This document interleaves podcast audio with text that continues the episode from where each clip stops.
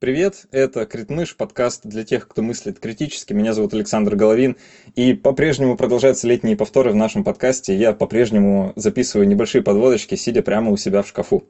Вот, поэтому простите, ребята, за, возможно, не самый качественный звук, но это все ненадолго, и совсем скоро уже зазвучу я из прошлого, а, и там все будет нормально. Эпизод сегодняшний очень особенный. Он, наверное, один из моих самых любимых, и это тот самый эпизод, к которому я всегда возвращаюсь, когда мне, может, не очень хорошо, плохо или грустно, и хочется что-нибудь переслушать для поднятия настроения. Это эпизод с Олей Сориной, психологом, про мотивацию. Вообще мы с Олей довольно давно знакомы, не один эпизод записали вместе, и Оля, наверное, один из моих самых любимых собеседников вообще за всю историю за всю историю бесед, которые у меня в жизни просто бывали, даже не только в подкасте. Дело в том, что Оля чрезвычайно приятный человек, она располагает к себе моментально, и эпизоды с ней я всегда забываю про то, что вообще идет запись и передо мной микрофон. Вот честно говоря, я полностью, полностью погружаюсь в то, что происходит. Несмотря на то, что мы этот эпизод записываем рано утром и много-много про это шутим, получилось довольно структурированно, и в целом мы осветили то, что хотели, подчеркнули, какие существуют теории, объясняющие наше поведение, и попытались э, нащупать разницу между тем, чтобы хотеть в спортзал и хотеть хотеть в спортзал. В общем, как казалось, все не так просто, и стоит относиться к себе с некоторым большим терпением, что ли, и не требовать от себя невозможно. Вот, э, всегда полезно об этом себе напомнить, поэтому предлагаю сегодня тоже э, нам всем этим заняться, переслушать этот эпизод и попробовать разобраться, что же нас мотивирует каждый день вставать с кровати. Ну а чтобы придать мотивацию вам дослушать этот эпизод до конца, э, не забывайте, что мы публикуем эти повторы вместе с послекастами. И в этом эпизоде он тоже довольно большой, там, наверное, минут 20 или 25 ответов на вопросы и еще всяких психологических разговоров на разные темы. Вот, а если вам понравится и захотите еще Олю послушать, а не знаю, как может не захотеться, то послушайте ее подкаст. Он называется «Ты ж психолог», его можно найти на всех платформах. А, он, правда, уже не выходит, но, тем не менее, по-моему, с десятки эпизодов там точно есть. А, Оль там общается с разными психологами о том, как они вообще живут, как устроен психологический быт, и что такое быть психологом. Вот если вам интересно, то послушайте обязательно. Ссылочку я прикреплю к описанию этого эпизода. Ну вот, а, скоро начинается июль. Вот, надеюсь, что у вас лет проходит хорошо. Совсем скоро услышимся уже в новых выпусках. Приятного прослушивания.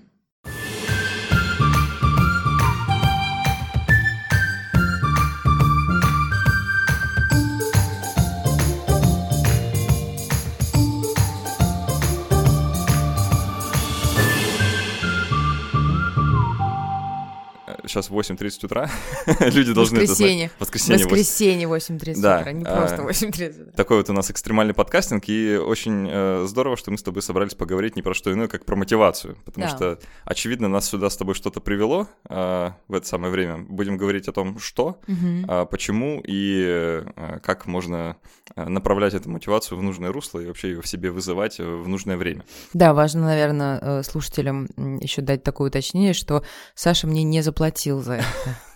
Нет, нет. Потому что, ну, как бы, первая э, мысль... А, да. Ну, ну, про это поговорим, кстати, да, тоже. Да. Я предлагаю начать вот откуда. Сейчас на дворе 2 февраля, а это значит, что по статистике процентов 90 людей уже провалили свои новогодние обещания, которые они себе надавали. Вот. А ты не давала себе новогодних обещаний, нет? У тебя традиции, резолюций? Нет. Нет?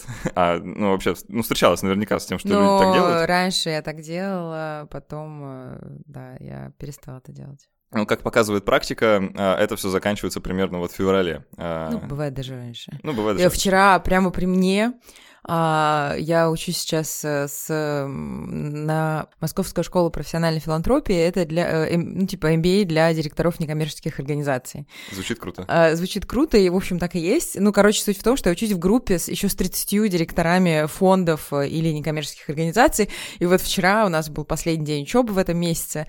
А, ну, вот в этом блоке, и мы вышли на улицу после какого-то сложного довольно там лекции, мероприятия, и часть из нас курила, и одна девушка прямо рядом со мной говорила, я обещала себе, что с 1 февраля брошу курить, дайте прямо мне сейчас сигарет. А это было 31 Нет, это было 1 а. февраля, она такая, я должна была 1 февраля бросить курить, еще три минуты она постояла и закурила, то есть просто такой fail прямо при мне происходил, я просто молчала, я же как бы могу свою профессиональную позицию куда-нибудь убрать, вот, но да, это прям при мне вот вчера случилось провал. Ну, создается впечатление, что это какая-то общечеловеческая такая черта, э, что-то себе наобещать, а потом не выполнить, и нет, наверное, ничего более человечного, чем не бросить курить, э, или там э, не сбросить лишние килограммы, не подготовившись там к пляжному сезону, и вот это все.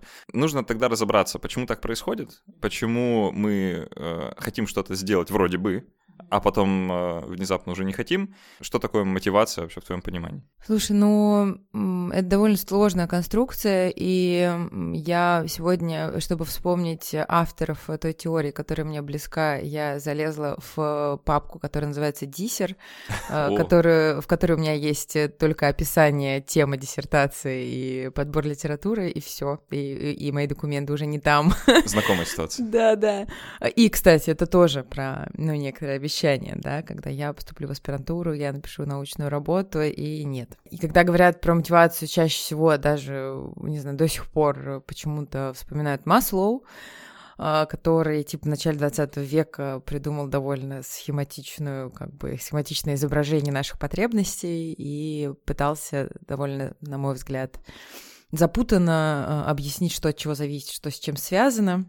Ну да, знаменитая пирамида Маслоу, про нее наверняка слышало большинство э, тех, кто сейчас нас слушает. Но стоит, наверное, напомнить, что в этой пирамиде содержалось.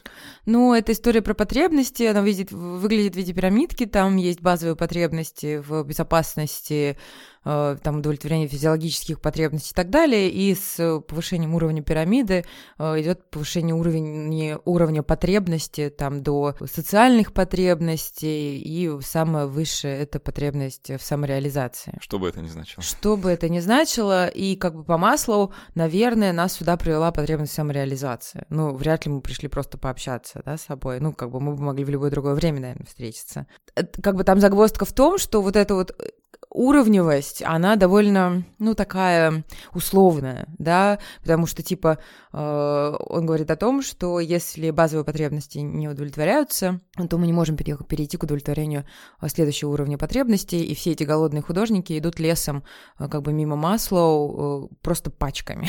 ну, есть... При этом у него вот самое основание — это как раз физиологические да. потребности, да. и там он к ним относит там, жажду, голод да. и секс в том числе. Да. Э, что типа совсем, вот, да, совсем странно и как-то не очень состыкуется с тем, что, что секс на самом деле такое. Да, и, в общем-то, и все другие физиологические потребности. Да. А, у них явно есть какая-то более социальная коннотация. Это не просто... Ну, сложно себе представить человека, который не может...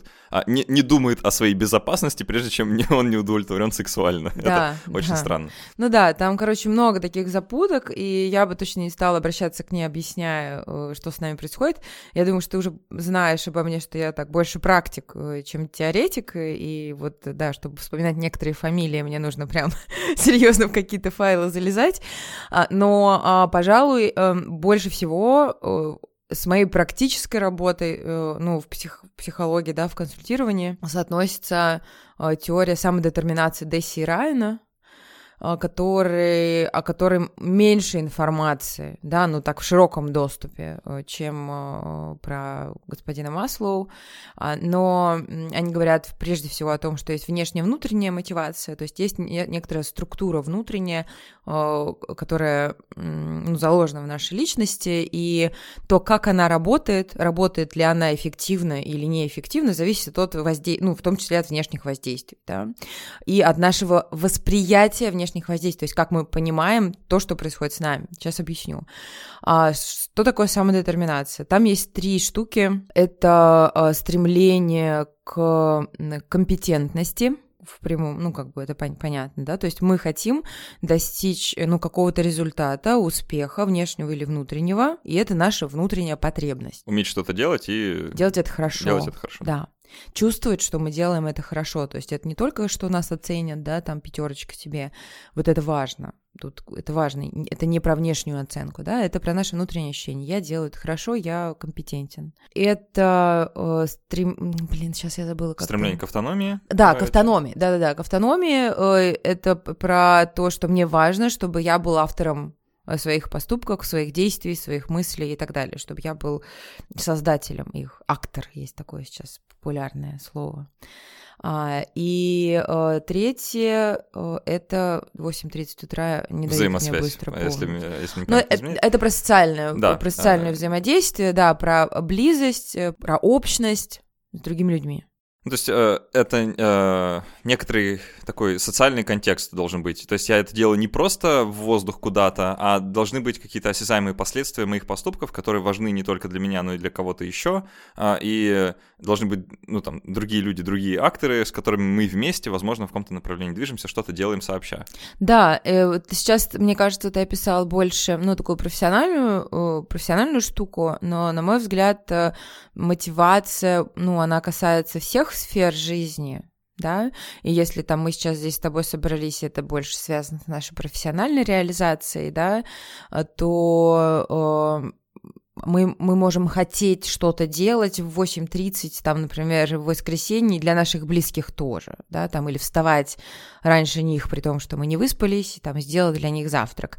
И это тоже будет про чувство общности, про чувство близости, про то, что я делаю что-то не один сам для себя, да, а имея какой-то контакт с другими людьми. Вот про это. Мне важно, наверное, расширить это понятие. Да, да, э, я согласен. На самом деле теория самодетерминации мне тоже э, сильно симпатичнее, чем все другие теории, которые объясняют э, наше поведение. Мне вот э, друг, другая интересная приложение этой теории, э, почему люди играют в игры. Вот. И теория самодетерминации, на самом деле, очень хорошо объясняет, э, почему нам так нравится, э, не знаю, Тетрис банально. Да. А, потому что там как раз удовлетворяются, удовлетворяются все вот эти три штуки, которые мы перечислили. Да. Там ты являешься автором своих действий, есть полная автономия, э, ты управляешь там каким-то аватаром на экране и мгновенно получаешь обратную связь. То есть есть, есть ощущение компетентности, потому что ты выполняешь задачу, которая тебе ровно по силам, да. ни больше, ни меньше. Да.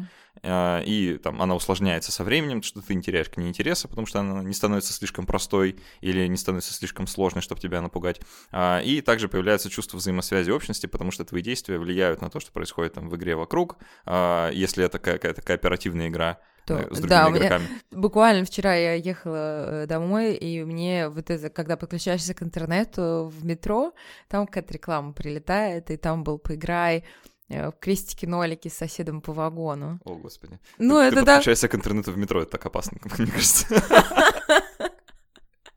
Это другая тема, да. Да, но, ну, такая же суть, да? Общность, контроль. Да, э, в детстве особенно это представлялось важным, что э, и, игры сами по себе были интересны для меня, да, но вот поиграть с кем-то это было прям вообще великое счастье. Да, да. А, лучше вообще ничего нельзя было придумать, и мне кажется, вот э, описанная тобой теория, она как раз э, хорошо объясняет это. Да, а, да, она вообще многое хорошо объясняет. Я как раз и говорила о том, что она максимально понятно ложится на практику. Ну, то есть, если мы говорим про руководителя, который занимается мотивацией сотрудника э, и э, дает премии вне зависимости непонятно от чего, э, вообще э, хаотично, в непонятном размере, то сколько бы денег он ни давал, это будет снижать мотивацию, потому что у человека не будет чувства автономности, что он контролирует этот процесс и может им как-то управлять. К деньгам, наверное, вернемся еще чуть позже. Там э, есть э, несколько любопытных э, экспериментов на этот счет. Да, там довольно забавно, а, давай, давай с теориями еще разберемся. А, теорию самодетерминации отложим, да, а, мы установили, она нравится. вот. Лайк. А, да, лайк. Есть еще очень любопытная теория потока, которая вроде как несколько связана с теорией самодетерминации, но э, так, лежит отдельно. А, не помню тоже автора, потому что у него какая-то непроизносимая фамилия. Чиксент Михай. О, господи, серьезно, ты... Михай, Чиксент Михай. Вот, э, вот это, это слово. Да, автор э, направления позитивной психологии. Да, позитивная психология не путать там с э, позитивным мышлением, это да, другое. Да, другое. Э, теория потока — это такая очень красочная э, теория о том, что когда люди иногда входят в такое состояние, когда они хотят что-то делать просто потому, что они хотят это делать, и ничто их больше не интересует в этом мире, они будут продолжать, несмотря на любые преграды, которые вы перед ними поставите, потому что оно им ну, есть вот хорошее русское слово, не литературное, всралось. Вот, оно им вот зачем-то вот, это а, им нужно настолько, что... Сам процесс. Да. Да, там, да, там фокус на процессе. Искусство ради искусства, условно говоря. Вот э, как это состояние возникает, не знаю, ты ощущала когда-нибудь на себе? Можешь... Ну, да, наверное, у меня бывало что-то такое, да. Но э, там состояние потока, на самом деле, действительно очень, ну, близко к истории са- самодетерминации, потому что критерии... Ну, там суть была такая, что он провел масштабное исследование, э, э, э, там давал, типа, пейджи или типа того, короче, разным людям, э, просил их э, отмечать... Э, ну вот состояние потока, опрашивал их, там довольно, короче, большое исследование на протяжении какого-то количества времени довольно тоже длительного. И э, выяснил, что разные люди испытывают вот это вот состояние, которое характеризуется потерей ощущения времени, а, очень сильным фокусом на одной задаче, и это ощущение он как бы характеризует таким максимальным, максимально возможным переживанием счастья. Вот что там было. То есть это не просто э, я такой сильно супер замотивированный, а он говорит, что вот эти состояния и определяют пики счастья нашей жизни. То есть не вот это вот ну, там э, романтик и так далее, а именно э, состояния, которые бывают довольно сложными, типа там альпинист э, где-то там на скале висит наверху, и именно эти состояния люди характеризуют как максимально счастливые в своей жизни. И там, там же также есть характеристика о том, что я делаю и сразу получаю, ну, например, ответ, да, то есть я сам управляю своими действиями, и я легко получаю обратную связь, то есть, э, не знаю, я поставил ногу на какой-то выступ, и мне понятно, что я стою, а не падаю Есть вниз. ощущение контроля над задачей. Кон- да, контроля над задачей, что я управляю своими действиями, я понимаю, куда я двигаюсь, а, и эта цель мне понятна, и для меня ну, достижима, ну, так, с такой натяжкой чуть-чуть, то есть не является какой-то недостижимой и не очень простая. И это вот так, такой уровень задач может нас погружать э, в состояние потока. Ну и там, собственно, описывается то, каким именно образом можем помогать себе, ну, в это состояние погрузиться.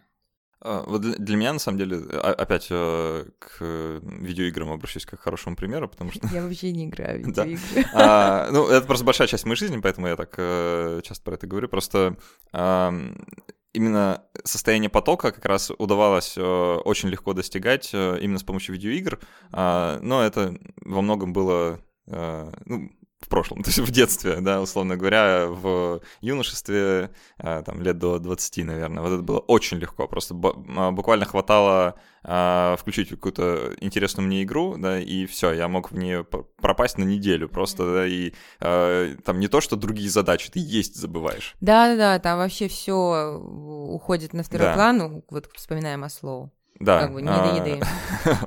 А, поэтому, ну, а, игры хорошо для этого пригодны, именно чтобы прочувствовать. Э, но с возрастом вот ощущаю, что становится сложнее это делать. А, именно входить в состояние потока, и уже чаще распыляешься, там, многие появляются, не знаю, какие-то обязанности, задачи, про которые забывать уже нельзя, да, или что-то такое, что немножко мешает. Давай вернемся тогда к началу нашего разговора, теперь, когда мы про всякие теории поговорили. Вот есть люди, которые хотят изменить свое поведение. Это какое-то внутреннее желание. Мне не нравится, там, что я курю. А, я даю себе обещание на Новый год, потому что я когда-нибудь еще, когда еще это делать, а, что все, с Нового года начинаю, ну, с понедельника начинаю новую жизнь, бросаю курить. Это должно стать некоторой мотивацией к изменению поведения. А, но чаще всего не становятся. Вот давай, давай разберемся, почему не становятся, что, что на самом деле людей останавливает от э, исполнения каких-то своих, казалось бы, внутренних желаний. Почему? почему вот слушай, я бы здесь э, все-таки разделила, потому что разделила вот что. Когда мы себе такие принимаем решение, все, я бросаю курить, это вообще не значит, что мы хотим бросить курить. А, то есть хотим, я говорю про эмоциональную сферу, про чувственную сферу. Я чувствую, что я хочу курить, бросить курить, что я не хочу больше курить. Сейчас я запуталась. Внутренний конфликт. Вы прямо вылез из меня. И вторая часть — это чисто когнитивная история, то есть я головой понимаю... Я, я понимаю, что мне надо бы бросить, да? Да, я понимаю, что мне надо бы бросить, что было бы хорошо бросить, что есть причины, почему мне нужно бросить. А, я могу даже хотеть-хотеть бросить. Понимаешь, Очень да? хочу хотеть, да. Очень хочу хотеть чтобы я хотел бросить. Но хотеть бросить и хотеть-хотеть бросить, это, извините, блин, это две разные штуки, да? И когда мы говорим, например, про состояние потока, а, это очень чувственное ощущение. Это не история про голову, не история про то, что я думаю, что я очень замотивирован играть в эту игру. Не когнитивно, скорее эмоционально. Это эмоциональное состояние, да, то есть я чувствую, переживаю это, проживаю это как состояние удовлетворения, наполненности, не знаю, тепла в теле, там мурашек каких-то, да, вот это очень чувственное. Довольно часто те обещания, которые мы даем, или та мотивация, которая у нас возникает, это такая чисто когнитивная мотивация.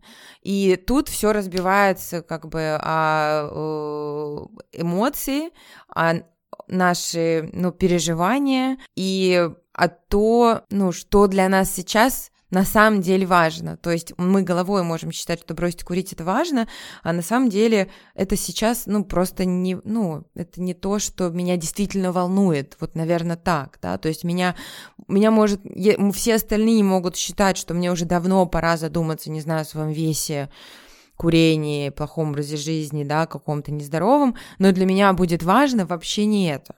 И пока для меня не станет лично для меня, только для меня важно это, скорее всего, попытки что-то там сделать будут неуспешными.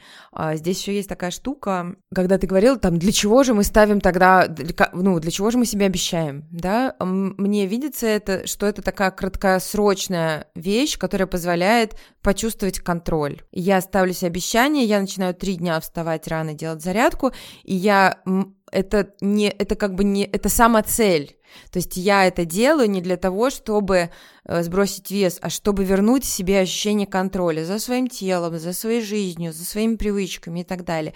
И это как такая, ну, прививка, я не знаю, ну вот такой вброс, да, который мне помогает вернуть ощущение контроля. Может быть, мне похер на то, как я сейчас выгляжу. И так, ну, как типа, это нормально. ну, не очень фиксироваться на этом, да.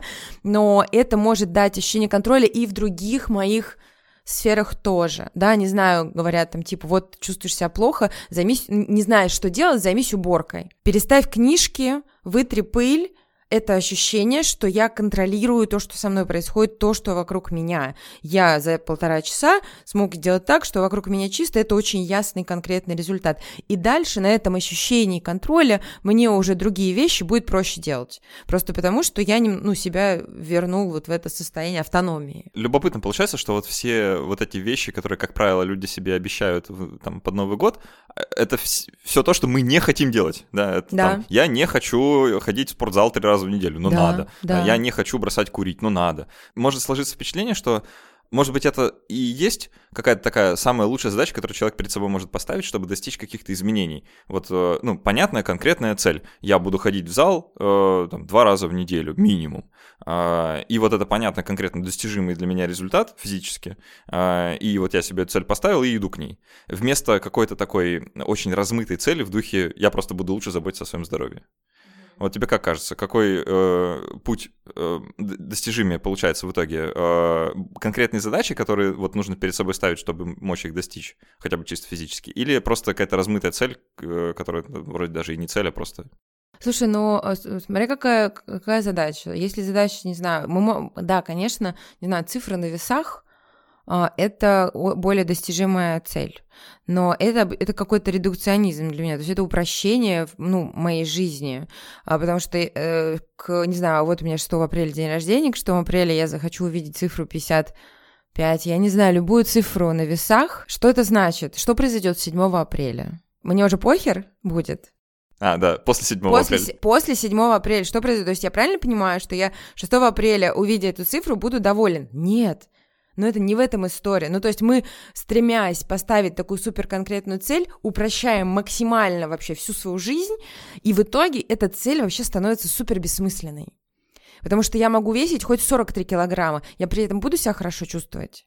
Нет, скорее всего, нет, да? Я при этом буду хорошо выглядеть? Есть вопросики, да, будут ли у меня не выпадать волосы, возможно, у меня начнут выпадать волосы или портятся зубы и так далее от недостатка питательных веществ. С одной стороны, вроде как цель понятная и достижимая, с другой стороны, если сама цель — это выполнить цель, то, ну, норм. Если как бы цель это чувствовать себя хорошо, а, устойчиво, а, чувствовать автономию, то это какая-то другая история, она более сложная, она больше про то, что я могу ставить цели, могу их выполнять, могу их не выполнять, но это не влияет на меня как на человека, на мой образ себя. Понимаешь? То есть да. и, и, и тогда как бы вот эти цифры, они отваливаются, вот, ну, сами по себе. Важно понять, если вы ставите перед собой задачу, например, э, я буду ходить дважды в неделю в спортзал, то важно сделать шаг еще дальше и спросить, а зачем мне вообще в спортзал? Да, зачем мне вообще в спорт? То есть там на самом деле, э, ну, все это дальше становится довольно путано, и если я сам с собой сижу и разбираю, то я очень много, ну, очень сильно могу запутаться, потому что вот это вот «я хочу заниматься спортом» чаще всего люди воспринимают как желание, просто потому что у них нет опыта чувствования своих желаний. То есть они, под, это подмена такая понятия. Но я же хочу ходить, я же хочу быть здоровым. Но тут и, и вот тут косяк. Если я хочу ходить куда-то для чего-то, 99%, что это скорее надо, чем хочу. То есть если я хочу спорт, ходить в спортзал, потому что я обожаю вот это железо, э, не знаю, обожаю вот эти ощущения, скорее всего, ну, ради спортзала, по факту, вот он поток, да, ради самих ощущений там. И есть такие люди то это, то это про желание. А если для того, чтобы быть здоровым, все это началось через голову конструкции, которые, скорее всего, довольно быстро обыт разобьются. Вот в этом смысле у меня есть очень хороший опыт. Э, недавно просто я всю жизнь был, ну, таким довольно неспортивным. Mm-hmm. То есть я никогда особо про свое здоровье не парился, вроде с ним все нормально, ну и ладно, идет как идет. Э, там ни в школе, ни Ох, в универс... молод ты еще, да, Саша, да. ох, молод. Ни в школе, ни в университете я особо как-то спортом не увлекался. И вообще, э, зарядка для меня это вообще что-то из другого мира, типа, то, чем э, люди в санаториях занимаются. Вот, э, но полгода назад, где-то вот летом прошлого года, э, я вне, э, просто внезапно решил попробовать побегать. Вот, э, и мне просто голову снесло от того, насколько это круто. Я, я вообще за, я забыл, что такое бег, я не знал э, вообще про это ничего, я немножко почитал, мне стало интересно, э, там всякие вот эти фитнес-трекеры еще да. тоже, да, они как-то так э, чуть-чуть мотивируют в эту сторону. И я просто начал бегать, и все. И у меня не было никакой цели. Я да. не думал, типа, я вот там тренируюсь для марафона или что-то. Мне просто стало интересно, а могу ли я вообще это делать? И внезапно оказалось, что бегать это приятно чего, я, э, чего мне никто никогда не говорил. вот. А, скрывали. Скрывали, да, абсолютно точно скрывали, совершенно намеренно. А, более того, не было никакой там идеи на тем, что я должен бегать вот именно там какое-то определенное время или на определенное расстояние. Я просто бежал вот э, пока бежалось. Вот. Но я ставил для себя какие-то цели, постепенно развивался, и я вот до сих пор бегаю, сейчас зима на улице, ну, какая есть. Молодец. Какая есть. Э, в январе, да, я в ну, январе бегаю нормально по 5 километров. Не для того, чтобы там похудеть или это потому да. что я считаю, что это для здоровья полезно, а, блин, потому что нравится бегать. Вот да. э, вряд ли, э, если бы мне не нравилось, я бы этим занимался так долго. Слушай, я прямо все, всеми руками поддерживаю, потому что я тоже очень люблю бегать. Э, я, к сожалению, не могу бегать зимой. Ну, в смысле, мне пока это не доставляет удовольствия. Это другой жанр. Не удов... Да, то есть мне пока не доставляет это удовольствие, но я могу бегать на беговой дорожке час, полтора. Я могу... То есть мне пофигу, где бегать, потому что иногда говорят, ну как на беговой, ты вообще тупняк, типа, ты просто типа топчешься на одном месте. Мне вообще все равно. То есть для меня важны вот эти физические ощущения, и я могу что-то слушать или не слушать, и мне вообще не будет скучно все вот это время, да, и в этом смысле, да, это, э, ну вот, и я там думаю, размышляю, вот, типа, вот зимой, условно, я набираю вес не сильно, ну, то есть, как бы не, не в разы, да, а летом он снижается, потому что я начинаю регулярно бегать, зимой я не бегаю, и, и вот, типа, нужно ли мне задуматься о регулярном введении спорта в свою жизнь? Ну, хрен знает, ну, как бы, пока нет, наверное, ближе, может быть, к 40 я начну думать, что мне делать зимой, возможно, я буду регулярно бегать на, там, на беговой дорожке, я не знаю, но это очень, то есть, по факту, там люди говорят, как замотивировать себя делать профилактические осмотры, а не, типа, уже постфактум, когда что-то заболело. Ну, практически никак. Это наша человеческая природа. Скорее всего, мы пойдем к врачу, когда нам будет сильно мешать эта жизнедеятельности. А, то есть э, суровая правда вроде бы сводится к тому, что мы делаем то, что нам хочется, и не делаем того, что нам не хочется, да. что бы это ни значило. Да. А, и весь трюк как бы состоит в том, чтобы захотеть на самом деле делать то, что э, тебе хочется хотеть делать. так? Это невозможно невозможно заставить себя захотеть. Ну, понимаешь, это вот как про влюбиться, или как про захотеть, я не знаю, девушку или парня. Хорошее сравнение, мне нравится, да. Как, э, это та же самая категория. Как захотеть девушку, если ты ее не хочешь?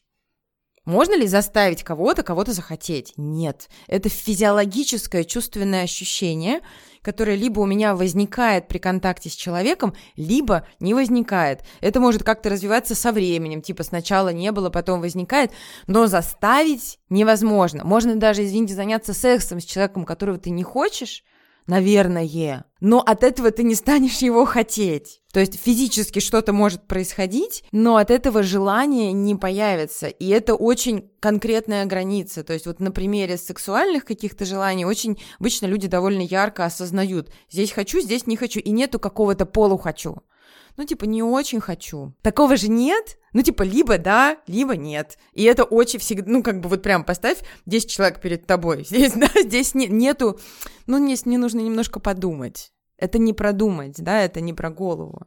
Вот, и, и в общем, все остальные категории, ну, наших желаний, они такие же на самом деле. Просто мы гораздо, мы очень много прикручиваем туда головы, заставляя себя. И мне кажется, что вот эта история про ну, во многом будет про контроль больше, да, про удовлетворение вот этой потребности нашей, да, в контроле, в автономии, чем про, про удовлетворение наших желаний, понимаешь, да? Да, ну, то да. есть не, не про здоровье, а правда, про то, что я хочу просто... Хочу почувствовать да. контроль, да, все эти дневники бесконечные, которые мы начинаем, тетрадочки, записывать что-то, потом там планы, я не знаю, цели и так далее, и потом они через три страницы мы перестаем их вести. Это все про то, чтобы внести в свою жизнь больше контроля, когда я чувствую, э, ну, такой хаос, да, и мне в этом хаосе становится некомфортно. Давай мы поговорили про какие-то личные жизненные мотивации, да, вот то, что каждому человеку присуще, но помимо какой-то своей личной жизни есть еще и профессиональная жизнь, э, ну,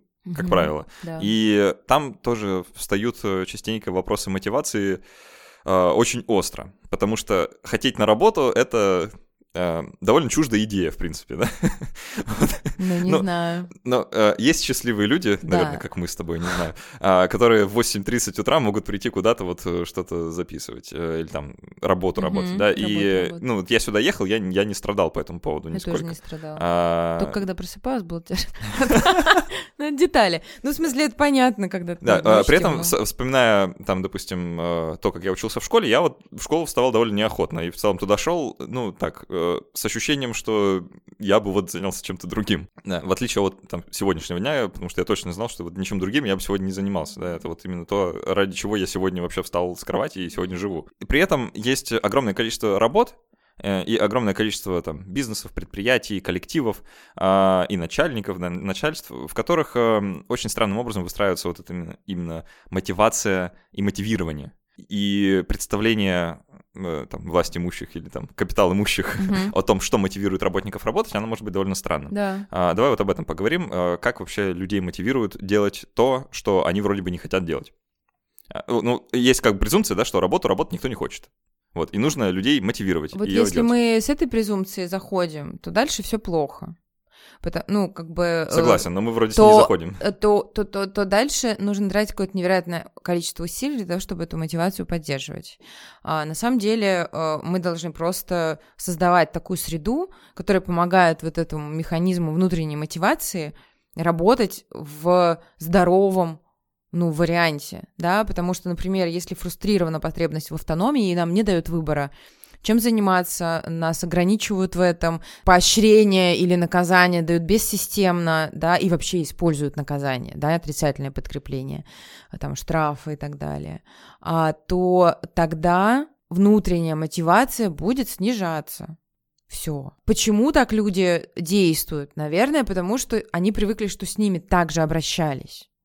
Да, там, если человек э, предполагает, что все люди ненавидят свою работу, да, или никто не хочет ходить на работу, то даже там самый успешный там менеджер или ну, как бы снаружи, да, успешной или там владелец какой-то супер успешной компании, я бы у него спросил, чувак, ты сам-то как?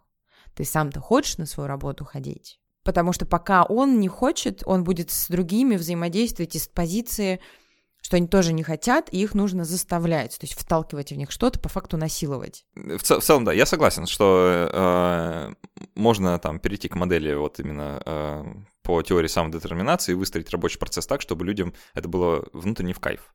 А, и есть примеры компаний, э, там, довольно крупных и успешных, типа Гугла, где вот э, неплохо так э, это все взяли на вооружение. Mm-hmm. Но у нас есть некоторая такая в обществе, ну, некоторое понимание, что за работу должны как минимум платить. Да. И это подразумевается вроде как некоторая такая внешняя мотивация для того, чтобы я эту работу делал. Ни для кого, наверное, не секрет, да, если вам предложат какую-нибудь работу, которая вам не очень нравится, но при этом предложит много денег, то вероятность того, что вы согласитесь на эту работу, наверное, выше, чем если предложат денег меньше.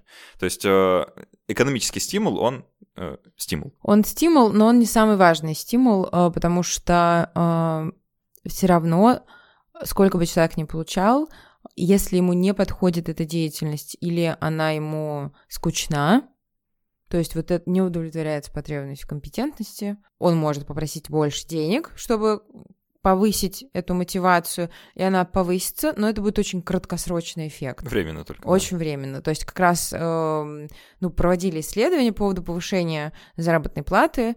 Э, это работает в районе трех месяцев. После этого у человека есть потреб... Э, мотивация снижается до прежней, и у него есть потребность снова в повышении заработной платы или все равно в смене работы. И на практике это, рабо... это очень четко я вижу, что э, вообще, вот ты сказал так однозначно, что типа если вам предложат больше денег, то вы больше вероятностью пойдете. Это так, но будет ли у вас при этом больше мотивации работать, вообще не факт. А, более того, иногда, когда предлагают очень много денег, больше, чем человек ожидал, это усиливает тревогу в разы, о, от меня ожидают больше, чем я могу дать. От меня ожидают больше, чем я могу дать. Я недостаточно компетентен, они, они видят во мне того, кем я не являюсь, и эта тревога может ухудшать и качество работы, и снижать мотивацию, потому что тревога обычно перебивает все. Ну, то есть, да, вспоминаю она... э, самодетерминацию, там есть потребность в компетентности, и если вам перед вами ставят задачу, которую вы выполнить не в силах, то это снижает внутреннюю мотивацию. Или даже в силах, но как будто на вас какой-то больше ответственность, знаешь, такой типа, я должен сделать что-то сверх. И вот это субъективное именно ощущение, да, что я некомпетентен, оно начинает, ну, очень сильно подкашивать. Поэтому здесь, ну, с деньгами прям важно быть аккуратным, и это точно не основной инструмент. Вот это важно понимать, да, потому что я очень много работаю с волонтерами. Это те люди, которые, собственно, делают бесплатно, в том числе их профессиональные обязанности какие-то, да, ну, то есть про боно волонтеры, вот у меня психологи, они вот консультируют бесплатно. За одну сессию они получают деньги, за сессию с нашим клиентом они не получают денег. А, и при этом они, ну, работают долго, больше двух лет кто-то, да, уже консультирует наших клиентов, и я, ну, моя задача наблюдать за их мотивацией, понимаешь? То есть, если я создаю условия, то я не должна вкачивать туда всю свою энергию и постоянно ее пушить, эту мотивацию. Я должна наблюдать, что с ней происходит. И вот это важное качество, мне кажется, руководителя, умение наблюдать и реагировать соответственно, потому что мотивация может меняться у человека. Не знаю, он пришел на стартовую позицию, потому что ему нужен был опыт, а, ему нужны были связи и так далее – он работает на стартовой позиции, потом вдруг, я не знаю, у него кто-то заболевает в семье. Он об этом не говорит, он продолжает работать на этой позиции, которая только что ему очень сильно подходила, но постепенно ему самому становится плоховато.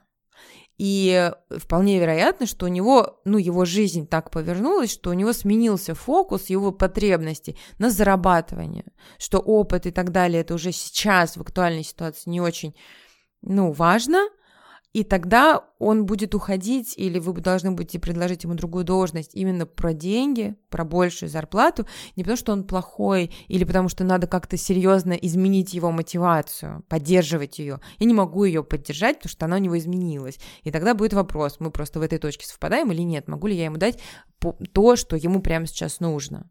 То есть скорее про наблюдение, про изменения и про адекватную реакцию на эти изменения. Вот для меня в этом основной смысл. Любопытно, что вообще вот эта концепция э, мотивирования да, работников, она довольно сильно э, изменилась за последние там лет 20, да, 30.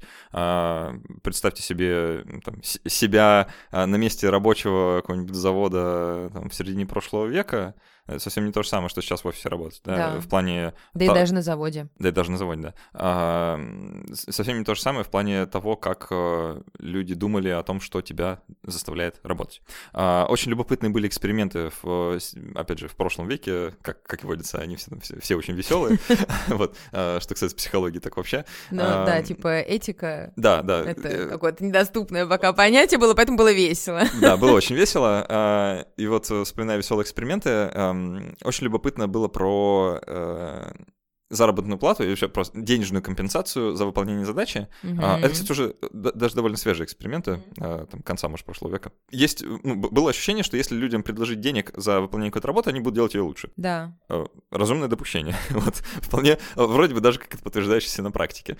А, но вот незадача как-то не складывалась э, с этим подтверждением в экспериментальной э, среде, потому что вот мы даем людям там какой-нибудь кроссворд, и говорим, «Э, решите его, э, получите э, там, 5 долларов.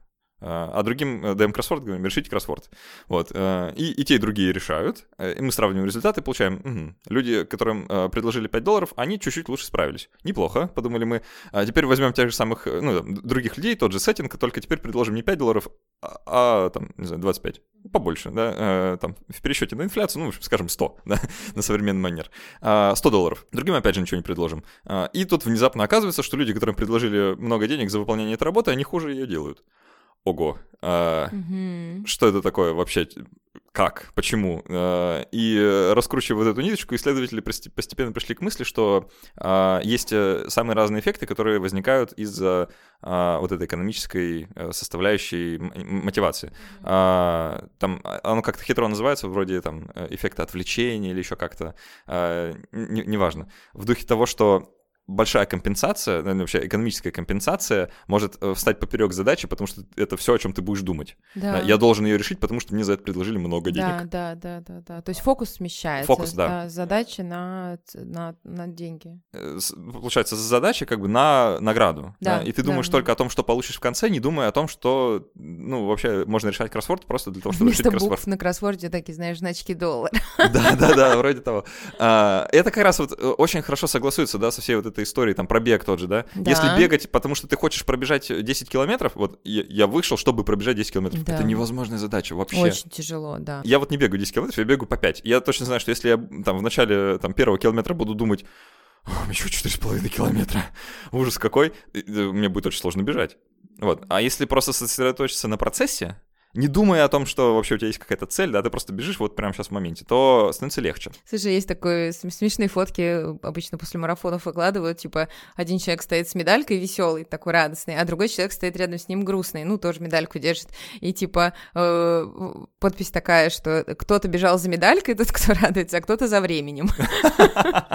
Ну да, Типа кто-то старался максимально быстро это сделать, и вот это вот максимально быстро какая-то точка, что мне нужно выбежать из какого-то времени, она как бы все удовольствие к херам. А, Извините. А, и, и есть очень любопытная гонка. Э, извините, слушайте, что мы все про бег, просто очень хорошая... Э, Сошлись. Хорошая история в плане мотивации, потому что э, вот история с бегом, она очень хорошо вскрывает. А, есть классная гонка, в Америке проводят уже много лет, люди против лошадей. Вот. Я не слышала Это гонка по пустыне, где, в общем, ну, лошади с наездником, потому что их нельзя просто так выпустить опасненько. Вот. И люди с лошадьми стартуют, вот, и бегут. Там безумное количество километров, там э, то ли полумарафон, то ли что-то такое. А, долго, в общем, часов 6. Uh-huh. А, и, ну, смысл в том, чтобы обогнать лошадь, вот. И э, не так давно, вот, впервые в истории человечества человеку это удалось.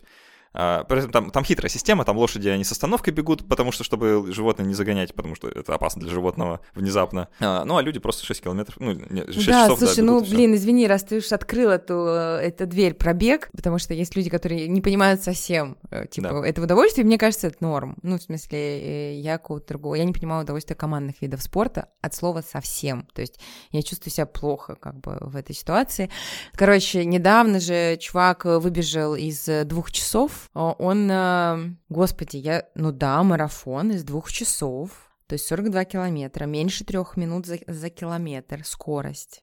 Ого. А час 59 с копейками, ну, то есть там буквально меньше секунды до двух часов, но это первый в истории раз, когда человек так быстро пробежал такое расстояние. Там были супер, ну, такие настроенные условия, то есть это не был общий какой-то марафон, общий забег по какой-то ну, Специально для рекорда. Специально для рекорда у него была команда пейсеров, то есть тех людей, которые помогают ему держать темп, их там было 20 или 30 человек, а, которые сменялись, чтобы помогать ему этот темп держать, потому что никто, блин, не может бежать 42 километра с такой скоростью нон-стоп.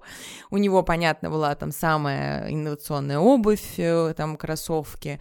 А, последние несколько лет он только этим занимался, то есть фокусировался, да, на этом рекорде. Вот, вот тут важно э, задуматься, да, а смог ли, э, смог бы он это сделать, если бы э, он бегал, чтобы похудеть, да, да что-то. Да, конечно, нет. То есть, ну, это, нужно, есть это нужно любить бегать, иначе никак. Это нужно просто быть без башки, как да, любить бегать. Да. А, связывая все это с нашим разговором, что да, это да, не отвлеченная да. какая-то тема, это связано с мотивацией. Если бы этому человеку предложили очень много денег, просто вот, э, а он при этом не был бы влюблен в бег э, без башки, да, то никакое количество денег не замотивирует вас пробежать э, марафон меньше, чем за два часа. Это просто, ну, безумие. Это невозможно. Да, это невозможно. Да. Безумие об этом даже думать. А, точно так же, как и с любой работой, да, с любой задачей. А, да, деньги, наверное, это важно в каком-то приближении, но это не может стать заменой внутренней мотивации, которая должна быть, если вы хотите любить то, что делаете. Ну, или наоборот. Должна, которая... Нет, не так. Которая должна быть, чтобы мы чувствовали себя в этом хорошо. Да. Наверное, потому что, ну, это ну, как бы про любовь и есть. А, другой любопытный пример приведу, который э, очень показательный в этом смысле. А, когда-то в начале 2000-х э, Microsoft решила сделать э, энциклопедию они наняли специалистов, чтобы они писали, писали статьи. Знаю эту историю, да. Э, там э, распространяли это все за paywall, то есть там продавали студентам подписки. Вот. Э, на пике э, всей этой истории, году так в 2009 эта энциклопедия содержала в себе 62 тысячи статей э, на совершенно разные темы на английском языке, еще там какое-то время продолжался на японском. Вот. Э, После этого закрылась. Э, закрылась потому, потому что появилась бесплатная Википедия, а, в которой на тот момент было там два с лишним миллиона статей, mm-hmm. и которую делали энтузиасты, абсолютно ничего не получая взамен. Вау. Просто как вот это олицетворяет все вот то, что нужно знать про деньги, как мотиватор, да, вот именно да. этой одной истории можно проиллюстрировать, потому что то, что не смогли сделать люди, которые, профессионалы, которым за это платили, много, но я предполагаю, что Microsoft тогда мог позволить себе много платить сотрудникам, и а, провальные проекты тоже мог себе позволить, и просто любители, энтузиасты из интернета, которые это делали просто потому, что им нравилось это делать. И вот деньги, нравилось то, что делать, всегда побеждает. Да, слушай, я вот опять приведу тогда пример из благотворительности, а, потому что Э, сфе... ну, вообще сфера благотворительности, э, этот сектор экономики у нас начал развиваться, ну, в конце 90-х. Первые крупные фонды, которые сейчас в топе, они вот в начале 2000-х на самом деле были зарегистрированы, а инициативы, ну, вот в 90-х где-то начинались, и потом это переросло в официальные уже организации. А вот э, кто меняет законы в итоге? Кто систему меняет? Бизнес или фонды? Ну, типа некоммерческой организации, где люди не работают на деньги, не их цель получить там много денег, да, фонды меняют и законы, проводят какие-то изменения на государственном уровне, изменяют систему, да, не, не бизнесы, у которых, ну, как бы априори больше денег, то есть, как бы, если сравнивать там э, сектор бизнеса и сектор благотворительности, конечно, он в разы меньше, да, второй, но изменения, которые он проводит, условно, на, те, на, на эти ресурсы, в разы больше, в разы сильнее, чем, ну, изменения, которые проводит бизнес, да, он тоже их, ну, проводит, но там и ну, там очень развита волонтерская да, история, и это все про абсолютно другую мотивацию, не мотивацию деньгами. Uh, да, это, мне кажется, неплохо так все uh, э, резюмирует. Давай в конце uh, скажем просто, не знаю, может, дадим пару советов, если они вообще есть, как замотивировать себя и перестать... Отъебитесь от себя. Придется запикать это, прости. Как, э, как замотивировать... Вот э, если не давать себе обещание на Новый год, то что делать-то вообще? Есть какой-то... Мне кажется, что если... Э, ну вот для меня это работает. Я воспринимаю обещание на Новый год, понимая по свою потребность. То есть я ориентируюсь не из того, не из достигаторства, что мне нужно больше целей достичь. Я скорее, у меня есть две, два, две характеристики, у меня сейчас потребность там, в большей свободе, творчестве и так далее, либо в большей структуре. И это зависит от ну, моего, просто моего состояния. Я из хаоса ухожу в какую-то структуру, и тогда я ну, ставлю больше целей себе, задач, микроцелей и так далее, ставлю галочки в своем ежедневнике. Я понимаю, что через какое-то время я перестану это делать, это абсолютно окей. Я в какое-то время пребываю в таком хаосе, когда у меня задачи в голове, что-то происходит. Да, я менее эффективна. Да, возможно, я буду выполнять меньше задач, но это тоже период другой.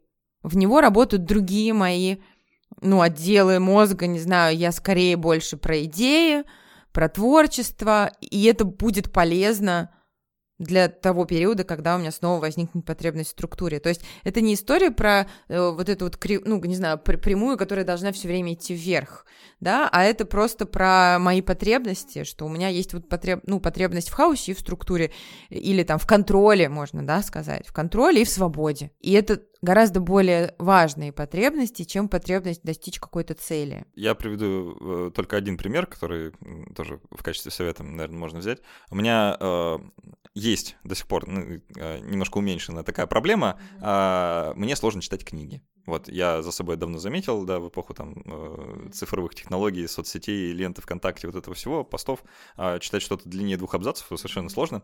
И я страдал прям по этому поводу, потому что я очень любил читать когда-то. И я, не знаю, с десяток книг начинал и бросал, потому что просто не мог продолжать. Я все думал, вот как какая я свинья, как я так могу с книгами, а, они написаны, а я читаю и, зака... и бросаю... Ты старался. Не... Да, бросаю, не дочитав, как так можно. А, и совсем недавно, вот со мной просто произошло, я наконец нашел книгу, которую я хочу читать, и в этом оказалась вся проблема. Что это? Что это за книга? А, Терри Пратчет э, «Цвет волшебства». Прям шикарно зашла. Вот, буквально не могу оторваться, да, я другие дела откладываю, чтобы да. почитать. И это я внезапно понял, что а вот оно, оказывается, как должно быть, да, не нужно да. через силу себя заставлять, нужно просто найти то, что вам настолько понравится, чтобы вам хотелось да. это делать. Вот хотелось дочитать, да. ну да. А, вот, а, заодно и книжку порекомендовал, вот, классно. А, Почитайте. Еще я порекомендую твой подкаст еще раз. А, Спасибо. Если вам нравится Оля, может, она не нравится. А если вам нравится психология, вообще э, психологические темы, вы хотите больше об этом знать? Там э, я хотела сейчас сказать, что мы не совсем на психологические темы говорим, скорее да. я говорю с психологами, как с обычными людьми, и пытаюсь их понять вообще, что ими движет, что им нравится, что не нравится и так далее. То есть мы там не даем советов, типа там, как жить лучше, а больше разговариваем про психологию в целом, про психологов, про то, как они живут. Если вам интересно, как живет ваш психолог, да, за пределами, за пределами кабинета, то вот, а, послушайте. А, я сам слушаю, кстати, мне очень нравится. Я, некоторые темы мне прям очень хорошо попадают. А, заодно э, психологов себе, например, уберу, когда понадобится. Вот. Поэтому спасибо тебе, что пришла, спасибо за то, что ты делаешь, вообще подкаст, за классный контент, за, за все. Вот. Получилось да, максимально структурированно для 8.30 утра. Да, мне тоже, мне тоже понравилось. Заодно поблагодарю еще раз наших патронов за то, что э, придали нам мотивацию прийти сюда в 8.30. Поддержали, поддержали. Поддержали, да, это, это очень здорово. Вот, а, спасибо вам. А, для патронов еще продолжим, ответим на их да. вопросы. А, так будем прощаться. Спасибо, что были с нами. До встречи через неделю и пока. Пока.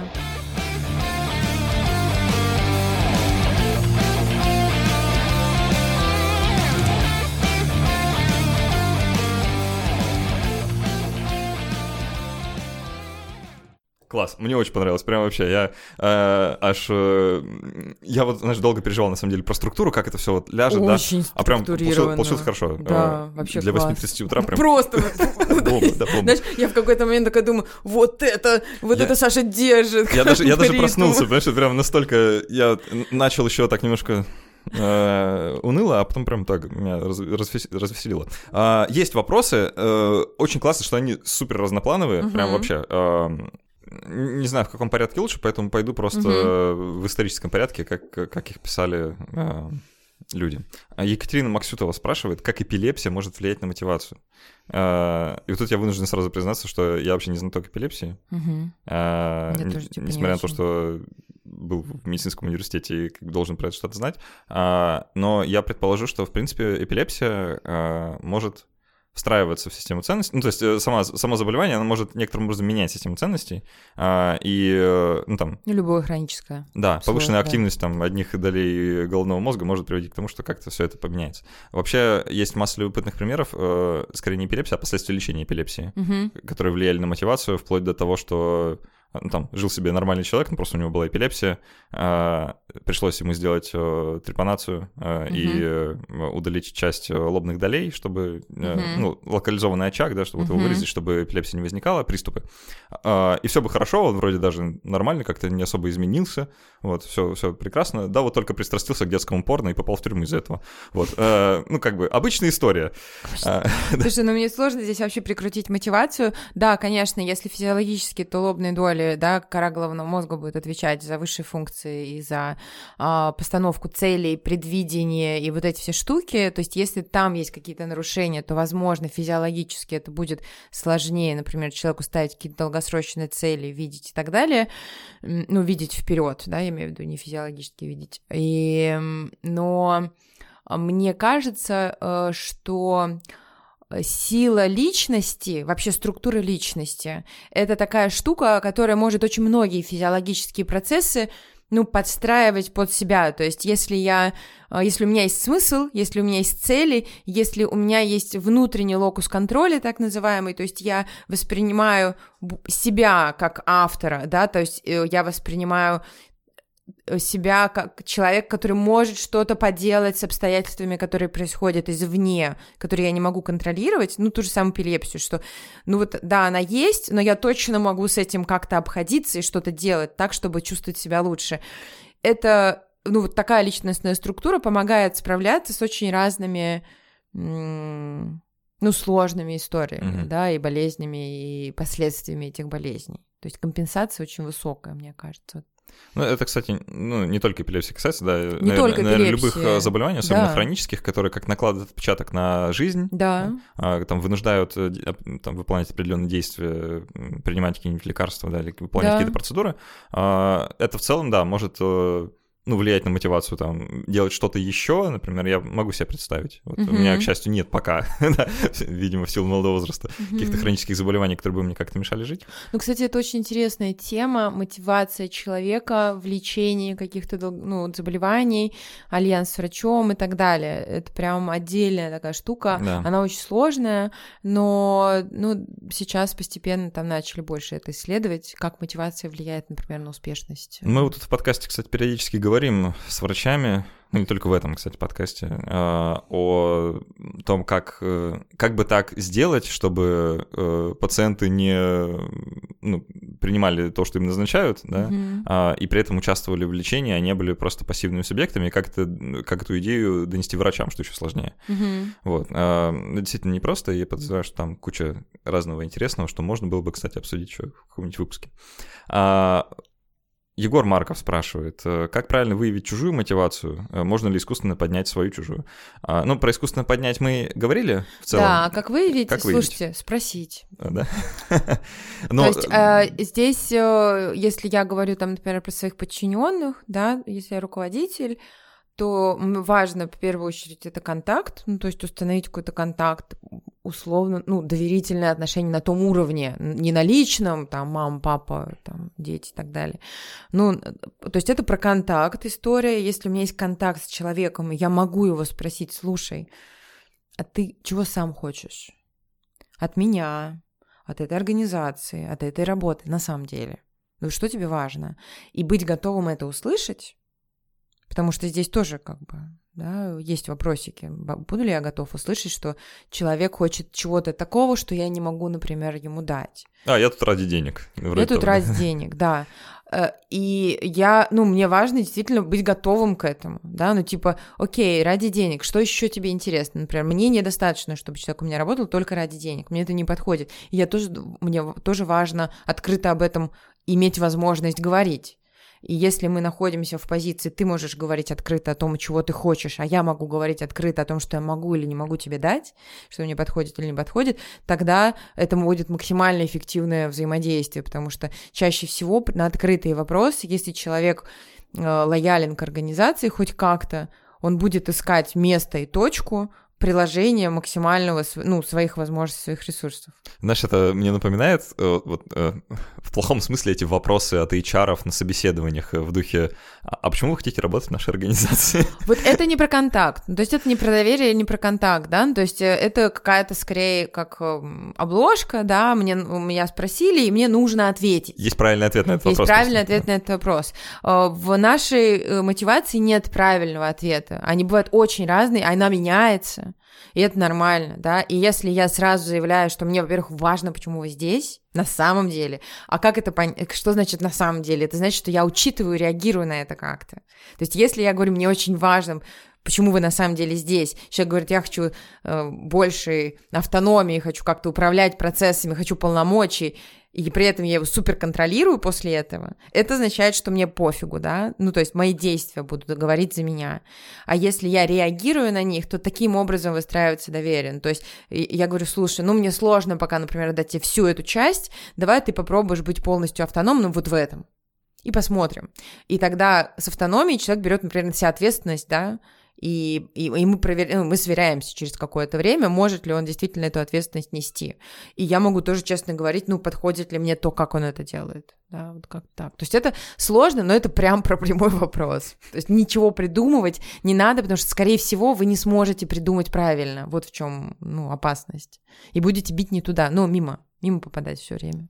Ну да, то есть э, просто задавать вопросы, зная уже на них правильный ответ, это какой-то странный путь, если ты действительно хочешь понять, да. что человек хочет. Да. Странно, что они так распространены в таком случае. А, Эори... Э, Эорикус? Эорикус? Не знаю, как правильно произнести, но, в общем, как ты уже произнес, э, спрашивает. «Э, понятно, что все не так просто, но все же, если, ну, если все же упрощать. Мотивация — это больше про личную биохимию или про самодисциплину? Что бы это ни значило.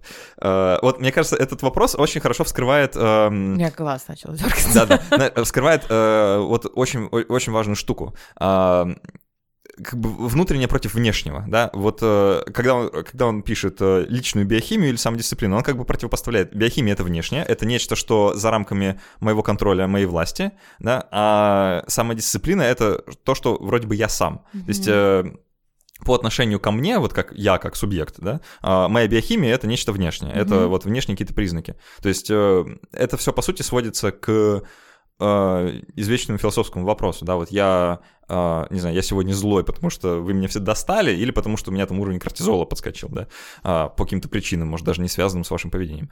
Uh, и где вот лежит эта граница между это я, а это уже не я, вот, судя по всему, в этом э, вся загвоздка состоит. Это очень сложный вопрос. Мы, мы, на самом деле, не так много про это поговорили, э, потому что, например, у меня может быть очень много смысла и внутренней мотивации. Эта структура может быть довольно устойчивой, да, по тому, в отношении, например, моей деятельности, но у меня бывают дни, когда я не хочу идти никуда когда у меня работа. А, у меня бывают дни, когда э, я не хочу этим заниматься, прям мне не хочется открывать рабочие дела. И это тоже нормальная история, если это не длится долго, да, то есть это, это может быть усталость, это может быть гормональные какие-то штуки, но мое мнение, что у меня много возможности управлять этим. Да? И это не про дисциплину. Вот дисциплина работает на краткосрочной дистанции. Если бы ты бегал, чтобы похудеть, чтобы меня палкой не били. Чтобы тебя не били палкой, ты бы бегал ровно столько, пока бы была палка. Как только палку бы убрали, ты перестал бы бегать и не больше бы никогда к этому не возвращался. То есть это вообще не история про удовольствие. Если э, мы по-другому к себе относимся, то есть не, не э, вот с ежовыми рукавицами, да, а с тем, слушай, ты хочешь, знаешь, с уверенностью, что наверняка найдется что-то, что я хочу делать.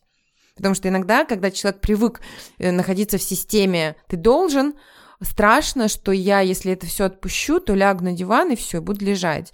Вот эта вот вера в то, что точно у каждого человека есть довольно много вещей, которые он хочет делать, и если позволить себе в ту сторону вообще думать, двигаться, чувствовать и так далее, то это точно появится, да, и появится там сила и энергия это делать.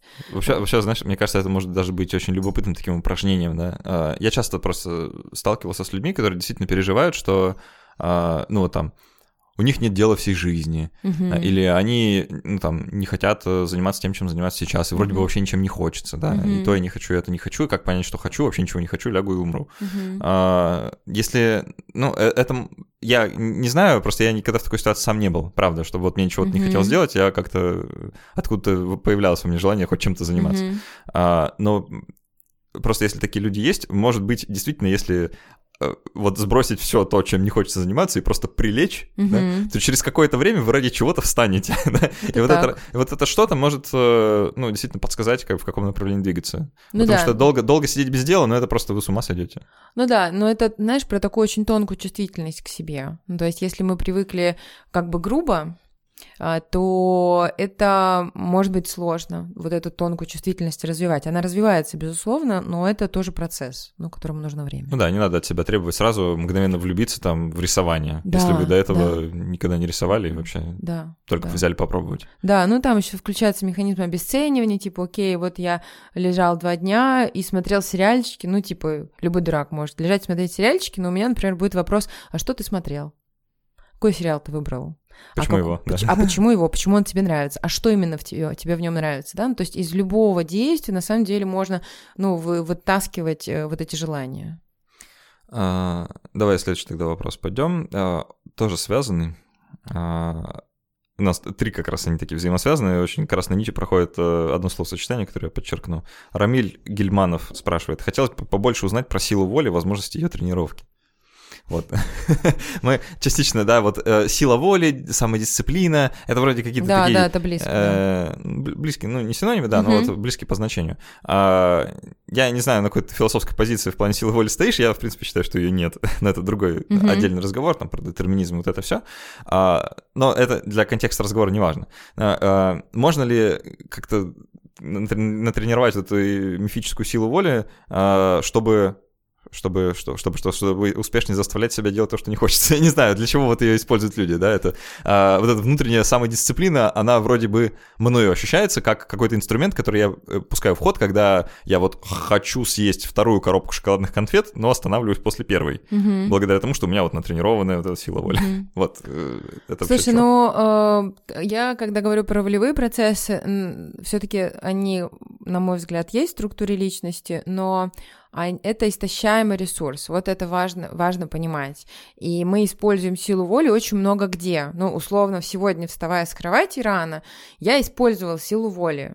А Я так как бы с разных сторон к себе подходила, но все-таки ее использовала вот сиюминутно, да. И если мы начинаем применять силу воли, все что угодно делать на этой силе воли, то важно понимать, что на что-то нам не хватит. Ну, например, можно применять силу воли на работе, на которую мы не хотим идти, и при этом, например, предложить себе еще похудеть и контролировать, использовать силу воли там в ограничении сладкого.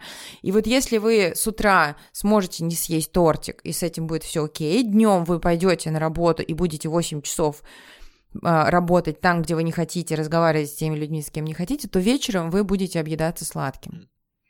Потому что на вечер силы воли просто не останется.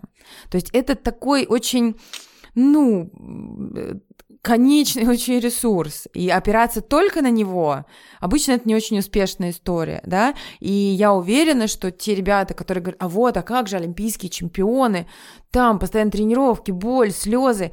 Вот то, что это внешне видит, выглядит как боль, слезы, абсолютно не значит, что для них это они делают это только на силе воли. Конечно, какие-то вещи будут делаться на силе воли, и в любой жизни э, мы что-то будем делать то, что мы не хотим. Не знаю, иногда я не хочу готовить ужин своим детям. Но как-то мне их надо накормить. И я могу использовать креативность, я не знаю, заказать еду, предложить им сделать себе какую-то простую, максимально простую еду или, что, или еще что-то, или все-таки перебороть себя там и сделать им этот ужин, то есть встать, да, там Мгм. и пойти, пойти готовить. Но э, мне важно, что я применяю это очень точечно. И, и- не использую, не живу, ну, не живу на этом, да, то есть не постоянно заставляю себя что-то делать. Поэтому проразвивать я не- вообще не уверена. То есть мне кажется, что есть просто какой-то уровень развития волевых процессов, но большую часть жизни хорошо бы, чтобы мы жили на хочу. То есть не используя, наоборот, эту силу воли.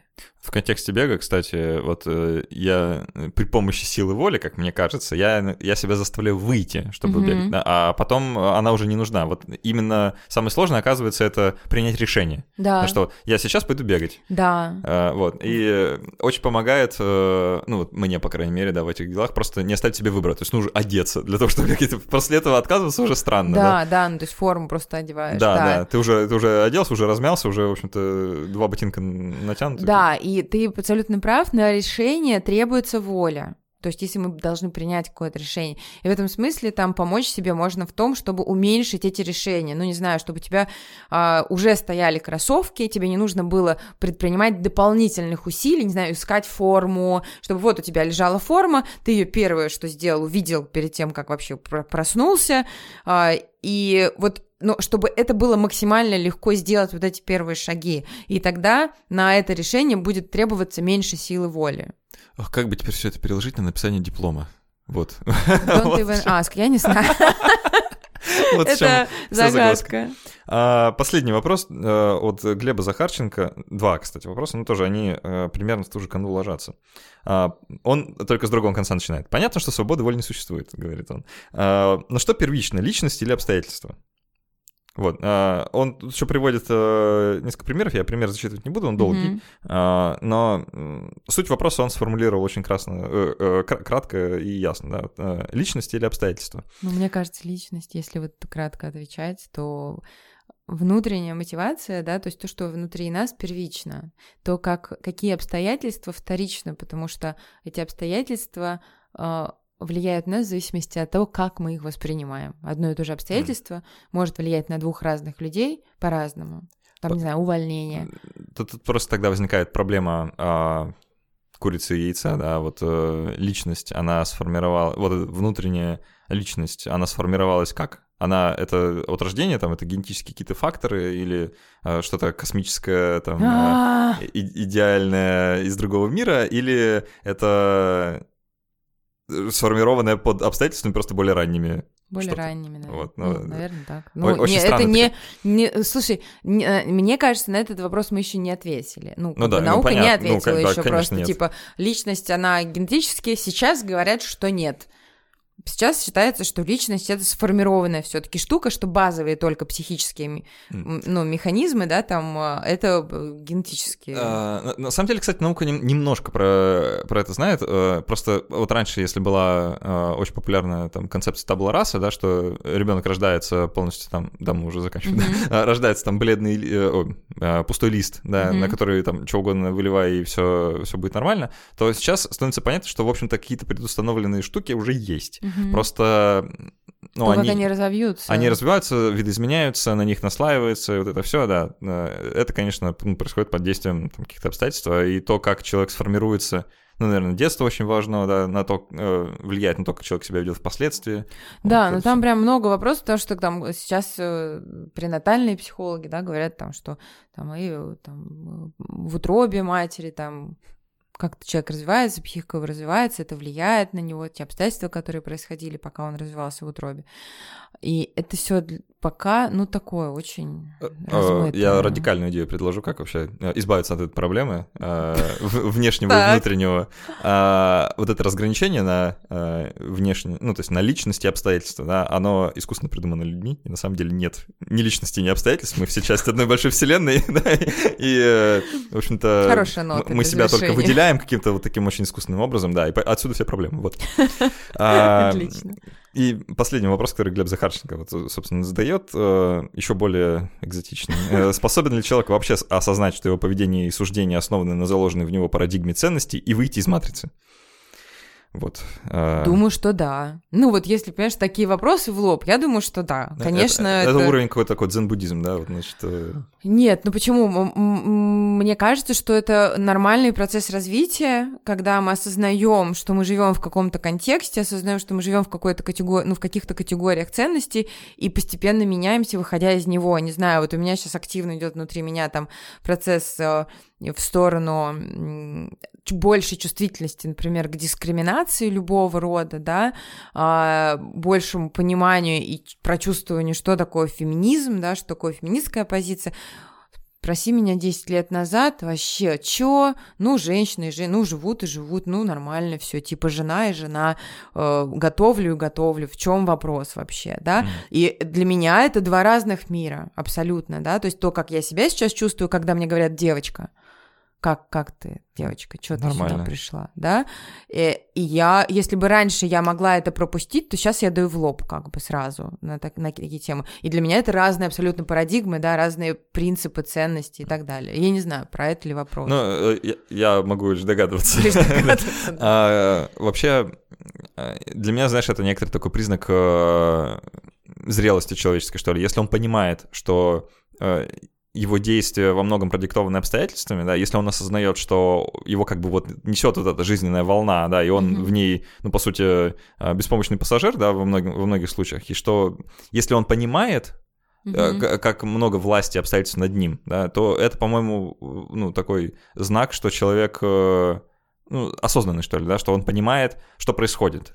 Что он не игнорирует части реальности. Да, да, да. да. что mm-hmm. он не пытается как-то их странно объяснять через какие-то внутренние мотивации, там еще что-то э, странное, эфемерное, э, непонятное, да, mm-hmm. а он осознает вот именно это влияние, которое, ну, очевидно. Mm-hmm. Ладно, что ж, на этом закончим тогда философский Спасибо. дискурс. Ага. А, Оль, спасибо большое, что задержалась на дополнительную часть. У тебя через пять минут начинается запись твоего да. подкаста. Надо переключиться, чтобы не продолжать говорить про эту тему. А, поэтому будем поскорее заканчивать. Спасибо, что были с нами. До встречи. Пока. Пока.